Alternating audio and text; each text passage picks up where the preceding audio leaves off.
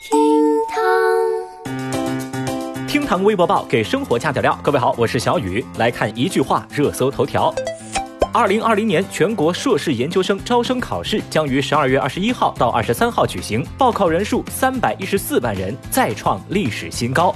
工信部原部长、中国工业经济联合会会长李毅中日前表示，五 G 网络建设需要约六百万基站，基站的成本在一点二万亿到一点五万亿之间，要实现全国五 G 网络的覆盖，还需要六到七年时间。英国媒体报道说，一名两岁女童患上了罕见遗传病，由于基因突变，其细胞衰老的速度远超常人，导致其面容苍老、下颌短小。两岁的宝宝现在看起来像八十岁，其独特病情也是全球首例。最近，二零二零东京奥运会火炬手名单陆续公布，其中广岛原子弹爆炸幸存者一百零二岁的老人富久正二成为火炬手，负责进行火炬传递。微博三百二十九万人关注，二十三万隆胸居然做出四个胸。话说，深圳的王小姐两年前生完宝宝之后，对自己的身体不是很满意。今年五月中旬，她在美容院花了二十三万买了两对假体进行胸部整形。十月中旬，还在手术恢复期的王小姐突然觉得胸部不适，到医院去检查，发现假体的摆放位置是有问题的，自己居然多出了两个胸。并且呢，医生表示说，她的胸部不会再恢复，甚至在变软了。愤怒的王女士找到美容院，美容院却不愿意提供医生的相关资质证明，而负责人也否认这次手术是失败的。他们说啊，可以退回你所有的手术费，并且补偿你三万块钱。What？正规医院的医生建议王小姐可以去做医疗鉴定，做综合鉴定的结论来明确责任。无独有偶，河南的刘女士也遭遇了隆胸失败，一个假体一分为二，变成了三个胸。那家医院的回应更绝，他们说。手术没有问题，可能是刘女士你自己从事的工作导致的。这两起案例呢，在微博上引起了极大的关注跟讨论。有人调侃说买二送二，二变四，一变三，太划算了吧？有人则批评调侃者言论恶臭，哼，指责这位女士算什么英雄好汉呢？爱美之心，人皆有之。花了大价钱，遭了多大的罪啊？美容院的问题才应该是重点呢。神经病啊！话说啊，遭遇美容院没有资质这种事情，小雨我都记不清到底有多少报道了。相关的新闻我也记不清到底上了多少次热搜。眼下呢，又来了两位苦主。本来嘛，大家都一样不大，但你总想着不大一样，一番折腾却不一样大。现在是面目全非，搞得大不一样。小雨，我一直都不明白啊！类似情况发生之后，当事人总能找到三甲医院的美容医生给出专业的诊断，却偏偏不在一开头就直接去找正规医院有资质的医生，这是为什么呢？不打针不吃药，坐这就是跟你唠，用谈话的方式治疗也叫化疗，全是胡说八道。微博二百九十一万人关注，为治痔疮连砸六车。日前，广西百色一男子连砸六辆汽车车窗实施盗窃，民警在接警之后只用了十一个小时就将其抓获。当民警审讯时问到其作案动机之时，男子供述说，自己得了痔疮，治病的钱不够，所以呢就想到去偷钱。这算个什么说法呀？目前，该男子已经被行政拘留十五天，案件还在进一步的侦办当中。沙雕新闻的竞争越发激烈了，微博网友们也是目不暇接。有网友就感慨说：“您这痔疮要是再重一点，难不成要去打劫吗？”还有谁？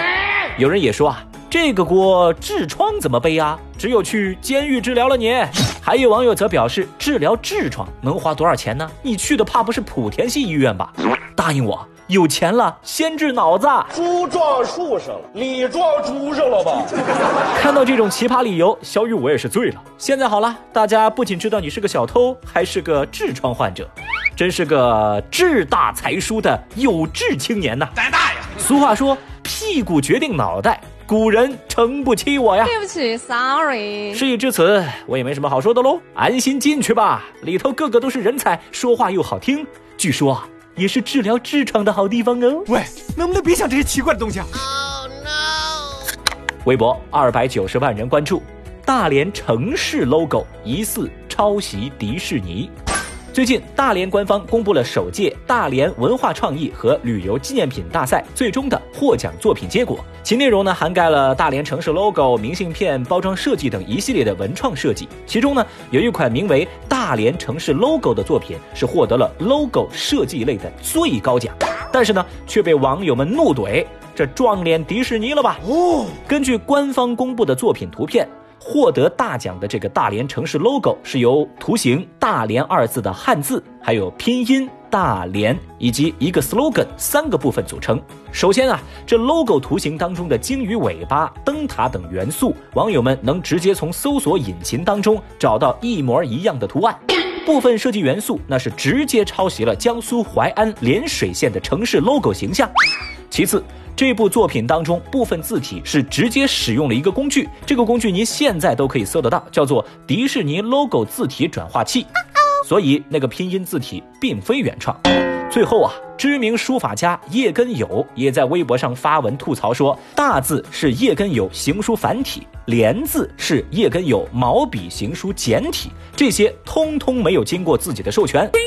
伴随着舆论关注的提升，官方连夜发布通报说，目前啊调查工作正在进行当中，涉嫌抄袭的情况一经查实，将会取消获奖者参赛资格，并且会追回奖励。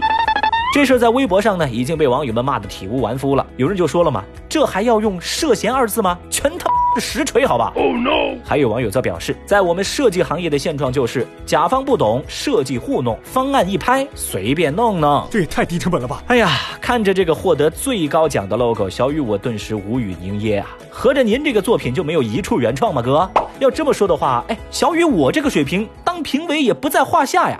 话说你们大连还缺评委不？我要求不高啊，管饭就行。这事儿不能说的太细。在这儿呢，我再多说一句，您可能不知道，迪士尼不仅是一家涉及领域极广的公司，还一直享有版权狂魔的称号。在国外有个段子是这么说的：流落荒岛最有效的求生方式，不是写下 SOS，而是画上一只米老鼠，因为迪士尼的法务部分分钟。找到你，这个世界太疯狂了。微博二百六十六万人关注，腾讯因超前点播被起诉。最近，腾讯视频和爱奇艺因为推出了五十元超前点播的模式，备受争议。简单来说，就是如果你想追剧，可以充一个视频的 VIP，那你就可以比普通用户多看两集。但现在呢，又推出了一个五十元套餐，就是您付五十块钱，你又可以比 VIP 多看六集。我不能想象，面对这样的做法，微博网友们那是一边倒的批评这些平台吃相难看，声讨两家视频平台钻进钱眼儿，无视用户感受。而视频网站则纷纷回应说：“我们的初衷是想满足用户更多元化的需求，但是好像我们没有把事情做好哦，有有点乱，有点乱。”现在随着舆论的不断发酵，就有知名的法律博主在微博上发文说，已经就超前点播一事起诉腾讯，要求确认腾讯视频超级影视 VIP 会员服务协议下的很多条条款，并且要赔偿其经济损失五百块。这个消息获得了无数网友的附议跟点赞。那么问题来了，视频平台推出 VIP 中 P 的服务，您能不能接受呢？视频网站点播再收费，您又怎么看呢？节目下方评论区一块儿来聊聊吧。